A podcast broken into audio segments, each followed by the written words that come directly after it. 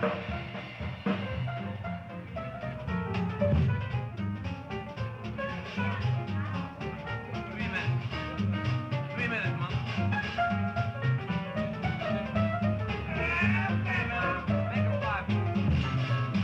位好，欢迎收听这一期的 Wi-Fi Jazz，我是米周。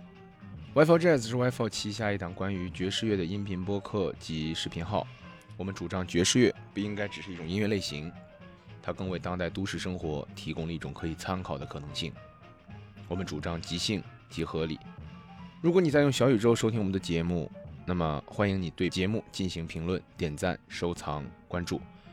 如果你在用苹果的 Apple Podcast 收听我们的节目，请你一定要在节目的首页的右上角点那个加号，关注我们的节目，这对我们非常重要。WiFi Jazz 开通了微信听友群，具体的进群方式在节目下面的 Show Notes。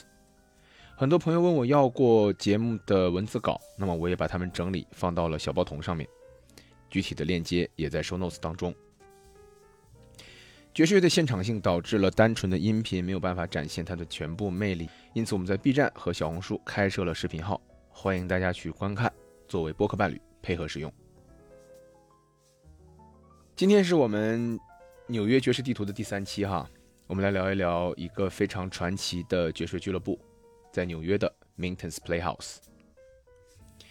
一九三零年代，纽约 Harlem 区的一家名叫 Rhythm Club 的俱乐部开始迎来了越来越多的爵士乐的音乐家的表演，这当中有后来大名鼎鼎的 Louis Armstrong、Fats Waller。以及 Earl Hines，而这家 Rhythm Club 当时的经理是一个叫做 Henry Minton 的人。Henry Minton 自己也是一个很厉害的音乐家，他吹奏萨克斯，他还是历史上第一位加入美国音乐家联合会的黑人。以他当时在工会的身份啊，以及对许多音乐家的了解，他认为纽约需要比当时更多的爵士乐俱乐部，因此他从 Rhythm Club 辞职，自己开了一家俱乐部。就用自己的名字命名，叫它 Minton's Playhouse，明顿音乐厅。Minton's Playhouse 一九三八年开业，地点选在了位于纽约一百一十八街的 Cecil 酒 Cecil 酒店的一楼。在开设没多久啊，Minton's Playhouse 就因为对音乐家特别友好，而迅速积累了一批忠实的这个音乐家的追随者。Henry Minton 会在自己的俱乐部里面慷慨地为前来演奏的音乐家们提供吃喝，甚至借他们钱。而他在工会的身份更是给他和 Minton's Playhouse 很多便利的条件。比如说，Henry Minton 在俱乐部开出来之后，每周设置了固定的时间做这个给爵士乐手做这个 Jam Session，可以让乐手们来排练，同时免费开放给观众。这种 jam session 在后来啊，对于 Minton's Playhouse 起到的意义是历史性的。然而，这种免费的 jam session 并不是所有俱乐部都能做。当时的音乐家联合会呢有一个规定，禁止音乐家在公开场合举行免费的 jam session，因为这被认为是在扰乱当时的市场秩序。如果被发现，那么音乐家会被处以一百到五百美金的罚款，这在当时是很重的一笔钱。因为 Henry Minton 的工会成员身份啊。Minton's Playhouse 成了法外之地。根据小号手 Dizzy Gillespie 回忆，当时有一些音乐家联合会的眼线啊，甚至会尾随一些音乐家，看他们是不是去参加这种免费的 Jam Session。如果是的话，他们就会推门而入，亮明身份，然后毫不犹豫地开罚单。然而，如果这些狗腿子看到音乐家是去 Minton's Playhouse 的，往往就会失望地转身离开。也是多亏了 Henry Minton 的这项特权，哈，让 Minton's Playhouse 一直保持了 Jam Session 这个传统，从而才能够让爵士乐从 Minton's Playhouse 的 Jam Session 当中开出新的花朵。当然，这个是后话了。一九四零年代末期，Henry Minton 邀请了一位叫做 Teddy Hill 的人来做 Minton's Playhouse 的经理。Teddy Hill 自己曾经也是一个大乐队的领袖，然而后来在一九三九年的时候，他的乐队解散了。Teddy Hill 呢也下海啊，成了一名职业的经理人。他也是非常喜欢尝试新鲜事物的这么一个人，这点跟 Harry Minton 非常像。Teddy Hill 在管理 Minton Playhouse 的时候，做了一件很重要的事情，就是组织了一个叫做 Monday Celebrity Nights，咱们就把它简称为 MCN 啊，Monday Celebrity Nights MCN。这个玩意儿字面意思叫做周一名流的晚间聚会。那这到底具体是个什么东西呢？当时各大俱乐部啊有一个规矩，就是每周一都会给乐手放个假，也就是说乐手们周一是不用演出的。mintos Playhouse 的隔壁是纽约著名的阿波罗剧院。阿波罗剧院的老板呢，想在每周一乐手放假的时候给大家换个地方哈，放松一下，于是就选在了旁边的 Minton's Playhouse。阿波罗剧院的老板会出钱，让 Teddy Hill 在 Minton's Playhouse 准备一些饭菜和酒水。这些乐手们吃饱喝足之后呢，就开始在 Minton Playhouse 里面 jam，就开始玩音乐。因为是休息日嘛，没有观众，所以大家也不必在乎演出的效果，基本上就是想玩什么玩什么，想弹什么弹什么啊，想怎么弹就怎么弹。就这样呢，音乐家们在 Minton's Playhouse 慢慢开始了一些实验性的东西。而这个周一的聚会啊，这个 MCN 呐，后来开始慢慢在纽约的这个乐手圈子里面出名了。主要并不是因为这里可以玩音乐。主要是因为 Minton's Playhouse 给乐手们准备的饭菜太好吃了。当时的爵士乐手们，尤其是黑人乐手啊，在社会的地位并不高，因此收入呢也不是很高。尤其是对于一些没有什么名气的人来说，有时候吃一顿饱饭甚至都会成问题。因为周一大家都不上班嘛，所以这个周一晚上的聚会啊，这个 MCN 后来被 Teddy Hill 开放给了全纽约的乐手，而不只局限于隔壁的阿波罗剧院。每周一晚上去 Minton's Playhouse 也成了对于很多乐手来说非常重要的事情，那里成了一个音乐家交流的中心。很多初到纽约试图碰碰运气的优秀乐手，也是在那里找到自己的第一份工作的。而随着参加的乐手越来越多、越来越厉害，大家吃完饭之后的 Jam Session 也就变得越来越精彩。大家可以这么理解哈，除了周一之外呢，每个乐手的表演都是。这个给普通观众的，而在 MCN，你如果想上台 jam，你的观众可是来自全纽约最优秀的同行们。如果能上台的，都是在心里面掂量过的、有点数的那种啊。我非常理解 Teddy Hill 那种自豪的感觉，因为我自己开酒吧嘛。如果我的酒吧能够被客人们喜欢，我当然非常高兴哈。但如果我的酒吧可以让周围酒吧的调酒师们下班之后都愿意过来喝一杯，那就说明我的东西真的很厉害。Minton's Playhouse 在当时的爵士乐圈就是这么一个存在。当时的这个 Minton Playhouse 的这 MCN，除了 Jam Session 之外，音乐家们慢慢演变出了一种类似打擂台的比赛。这种比赛在英文当中叫做 Cutting Session，就是几个音乐家啊在舞台上分别 solo，然后通过观众的欢呼声和掌声的音量来判断输赢。你很难想象，当时在 Minton's Playhouse，为了决出到底谁才是最好的萨克斯手，下面这几个人哈轮番上阵，谁呢？Lester Young、Ben Webster、Coleman Hawkins、True Berry 和 Don Byas 这五个人轮番上阵，把他们五个放到一起，绝对可以说是当时萨克斯的全明星了。但他们之间还要分出个胜负。当时在场的人后来形容这场比赛当中几个音乐家呀，用他们的原话是像街上的狗一样卖力。这虽然不是什么高雅的比喻，但是可以看出来每个人都使出了看家的本领。最终在这场比赛中，你们猜谁赢了？Don Bias 把所有人都比了下去。Don Bias 在这场比赛当中获胜啊，并非没有预兆。在所有的萨克斯手当中呢。Bias 是第一个开始将 Bebop 引入到自己吹奏当中的音乐家。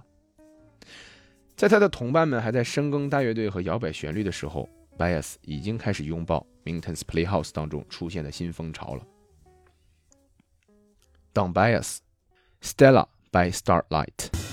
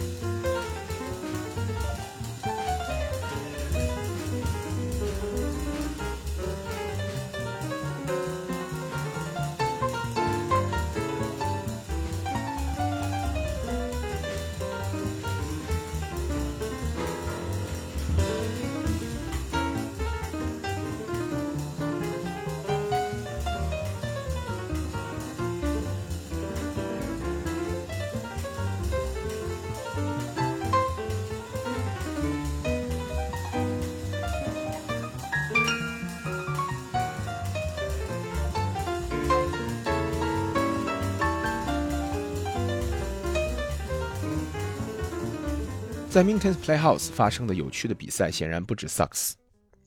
比如说，小号手 Dizzy Gillespie 在这里赢了他的老师 Roy Eldridge。伟大的钢琴家 Earl Hines 在这里遇到了另一位伟大的钢琴家 Fats Waller。其他的客座名单呢，包括 Louis Armstrong、Ella Fitzgerald、Art Tatum、Miles Davis、Duke Ellington、Billie Holiday 等等。这些人虽然每一个都大名鼎鼎，但是说要在 Minton's Playhouse 这个大的框架下面去聊爵士乐音乐家，那一定绕不开当时驻场乐队当中的那几位，在那个年头看来还有些青涩的小伙子们。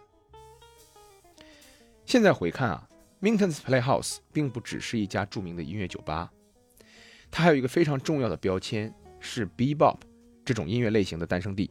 和当时的一些主流的爵士乐演出场所不同，Minton's Playhouse 并没有可以让舞者跳舞的舞池。在前面提到的 MCN 的催化下呢，音乐家们更愿意把这里当做一个艺术性很强的演奏厅，而不仅仅是一个用来取悦观众的舞厅。而慢慢的，来 Minton's Playhouse 观众也更多的是带着欣赏音乐的目的来的，他们更愿意静静的坐着啊，把爵士乐当做巴赫来欣赏。那么由于他曾经的身份呢，Minton's Playhouse 的经理 Teddy Hill 跟纽约许多音乐家都有着非常不错的关系。他的乐队曾经在纽约著名的 Savoy 大舞厅和 Apollo Theater 阿波罗大剧院都有过演出。所以他可以说是见过最好的演出应该是什么样。那么 Teddy Hill 来到之后呢，他为 Minton's Playhouse 组建了一个属于自己的固定的四人乐团，他们的成员分别是钢琴手 t h e l o n i u s Monk、小号手 Joe Guy、贝斯手 Nick Fenton 以及鼓手 Kenny Clark。这当中，Joe Guy 和 Kenny Clark 都是 Teddy Hill 曾经乐团的成员。我们如今以上帝视角回看呢，这个乐队里面的钢琴和鼓是后来领导爵士乐进化成 Bebop，在这个乐器上面的头号人物。一年以后呢，小号手 Dizzy Gillespie 和吉他手 Charlie Christian 也加入了这支 Minton Playhouse 的乐队。一场席卷爵士乐的大革命正在悄悄的到来。在 Minton Playhouse 成为传奇的路上，起到决定性作用的是吉他手 Charlie Christian。他虽然是后来才加入的哈，但是他在 Minton Playhouse 演出的时候，已经是全美国非常有名的巨星了。他那个时候同时还是爵士乐一哥 Benny Goodman 大乐队的吉他手。他白天跟着 Benny Goodman 弹奏摇摆舞曲，晚上下班了来 Minton's Playhouse 跟小兄弟们玩地下新爵士乐。他后来给这个爵士乐啊取了个名字，就叫做 Bebop，用来模仿这个音乐听起来噼里啪啦的那种感觉。一九四一年，纽约哥伦比亚大学的学生 Jerry Newman 录下了一场在 Minton Playhouse 的演出。我们可以听到 Charlie Christian 在乐曲《Swing to Bob》当中精彩的表演。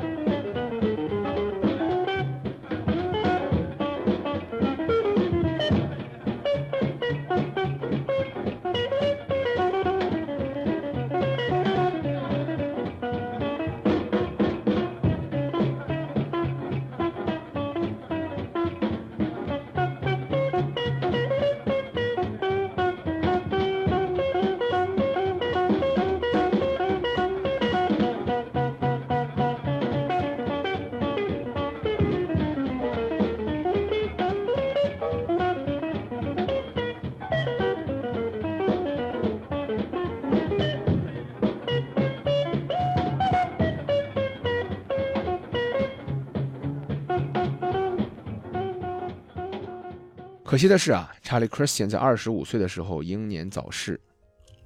如果说他能够稍微再活得久一点，那么爵士乐或许会有一个新的样貌。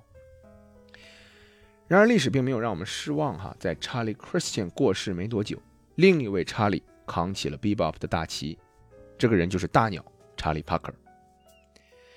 查理·帕克最开始是在 Harlem 的另一个爵士乐酒吧演出，但他的才华很快被 Minton's Playhouse 的鼓手 Kenny Clark 所关注到了。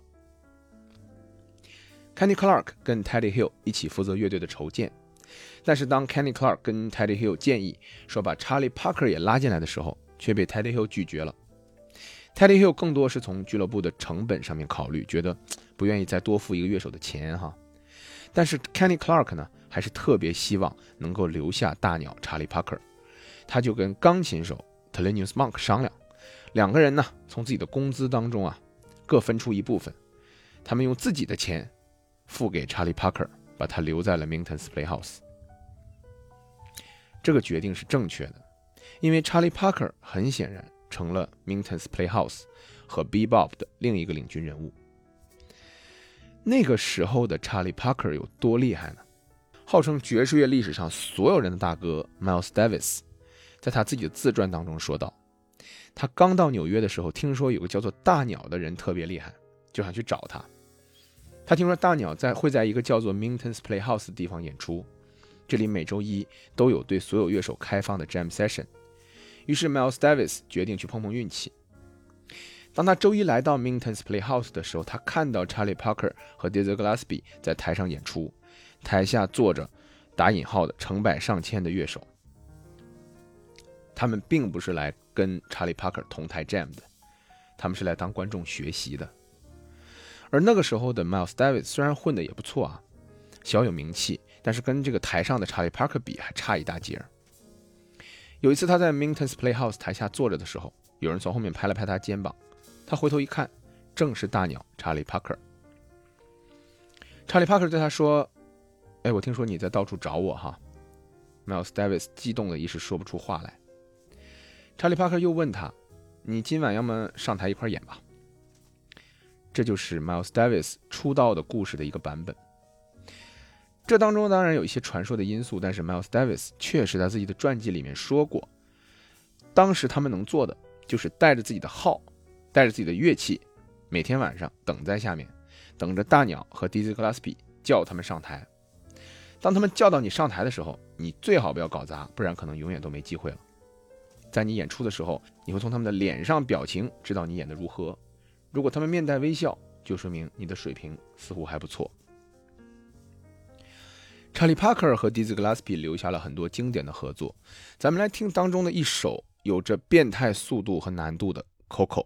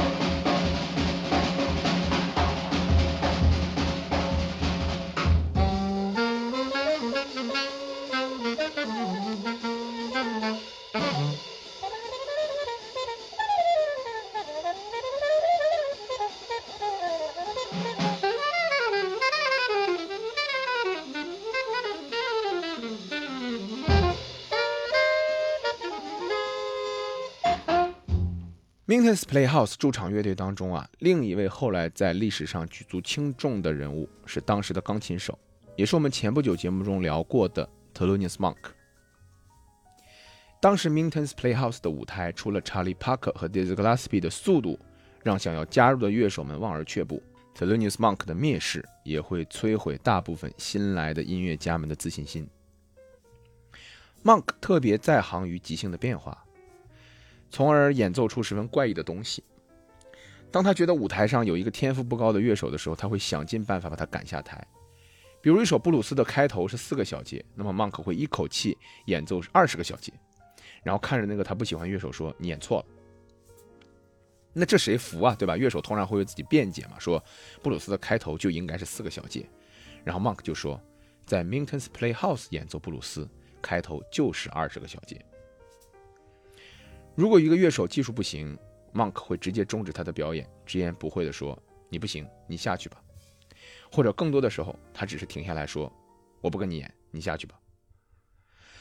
”Monk 另一个让人记忆深刻的问题是酗酒。鼓手 Kenny Clark 后来回忆到，每天晚上结束啊，他们俩都要去同一个地铁站赶地铁，而因为两个人一个住在上城，一个住在下城，他们本应该在不同的站台嘛。然而，喝得酩酊大醉的 Monk 总是要在 Clark 这边的这个站台陪他聊天，聊到 Clark 的车来啊，然后把 Clark 送上车，他再径直穿过铁轨到对面自己的那个站台上去。Clark 后来说，一定是上帝在暗中保佑醉酒的音乐家，不然 Monk 早就应该被电死或者被撞死了。而经常喝多的 Monk 在演出的时候也会耍酒疯，他常常会。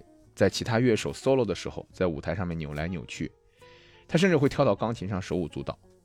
如果你是第一次来到舞台的新人音乐家，很有可能会被他的行为吓到。这些听起来有点像舞台霸凌的行为和怪异的癖好，被很多人所并购。但是 Minton's Playhouse 的音乐家们却不这么认为。鼓手 Kenny Clark 曾经说，他不认为他们几个创造了一个叫做什么 Bebop 的东西。他们当时所做的事情，都是为了保证 Minton's Playhouse 的舞台维持在一个相当高的水准。这个舞台不委婉，不给人留面子，只能让最厉害的人上，所以他们就不断的加速度、加难度，玩一些怪的东西，为的就是不在那些没天赋的人身上浪费时间。贝斯手 Charles Mingus 曾经回忆说：“想要登上 Minton's Playhouse 的舞台，没有那么简单。”并不是说你可以随便上台拿上贝斯就开始弹。新的音乐家在登台之前会被带到后场的小黑屋，或者是酒吧的厨房这种地方。啊，乐队的成员会给他出一些难题，让他在不同的节奏、不同的调子上面演奏不同的乐曲。那么 Charles Mingus 很显然也经历过这些啊。这种严格的筛选机制很快就为爵士乐的听众们提供了一个非官方的选择标准。在那个年代，登上过 Minton's Playhouse 的舞台。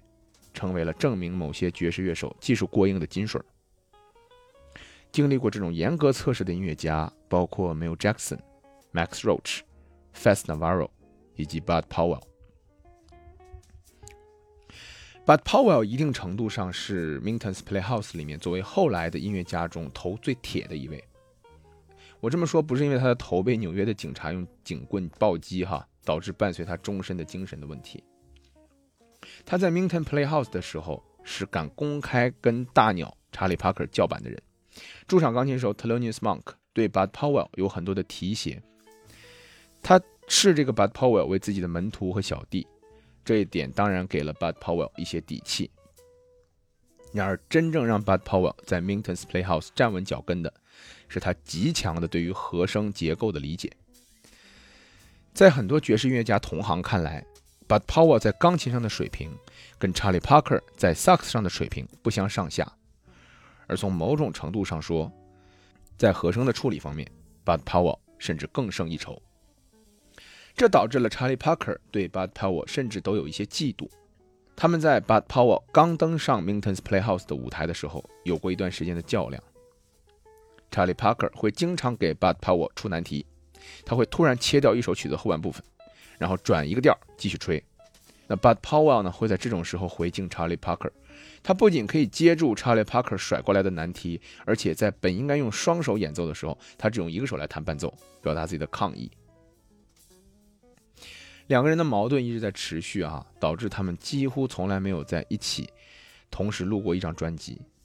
我说几乎啊，是因为这里确实有一张专辑例外，就是他们在加拿大的多伦多的麦西音乐厅有过一场现场的演出。专辑推出后的名字叫做《Jazz at Massey Hall》。然而，就是这样一张难得的 Bud Powell 跟 Charlie Parker 同框的专辑，封面上 Charlie Parker 因为合约的原因还没能用自己的本名，而是借用了太太的名字，所以你看专辑上他的名字是 Charlie Chan。所以技术上来讲，这个世界上确实从未出现过一张专辑封面上同时写着 Bud Powell 和 Charlie Parker。这张专辑里的一首曲子《We》。我在 Bad Power 那一期曾经给大家播放过，所以在这里呢，我选择了另外一首曲子《Hot House》，我们一起来听一下。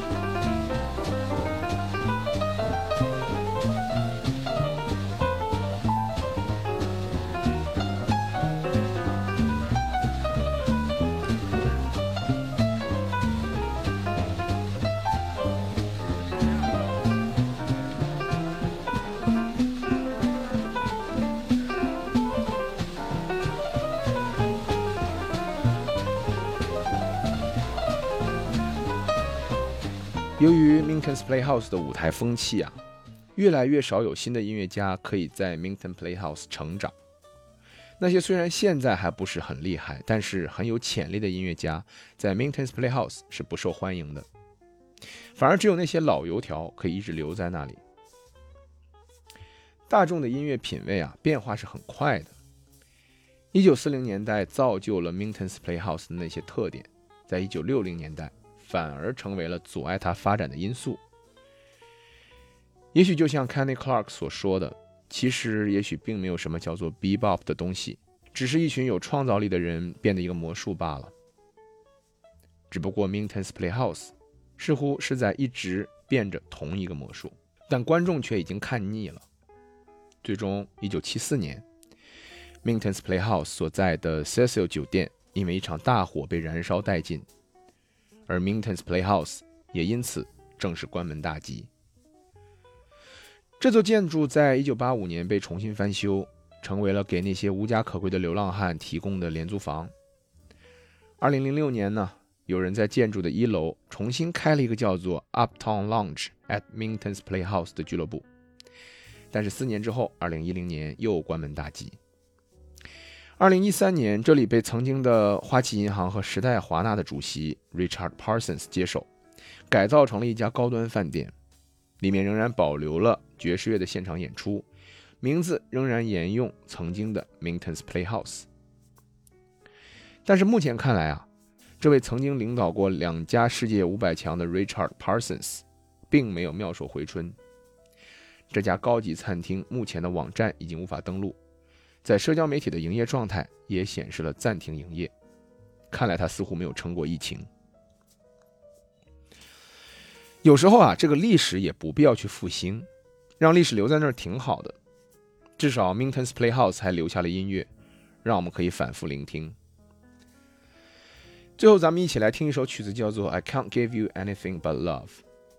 这是一九四一年发生在 Minton's Playhouse 的 Jam Session 的录音。专辑的名字叫做《Midnight at Minton's》，这同样是哥伦比亚大学的学生 Jerry Newman 的录音。他当时用一张简陋的醋酸纤维唱片录下了这些音乐。他录下这些音乐的本来目的是想在校内的电台播放。如今这些简陋的唱片让我们仍然可以听到当时 Minton's Playhouse 嘈杂的观众声。I can't give you anything but love。祝大家晚安。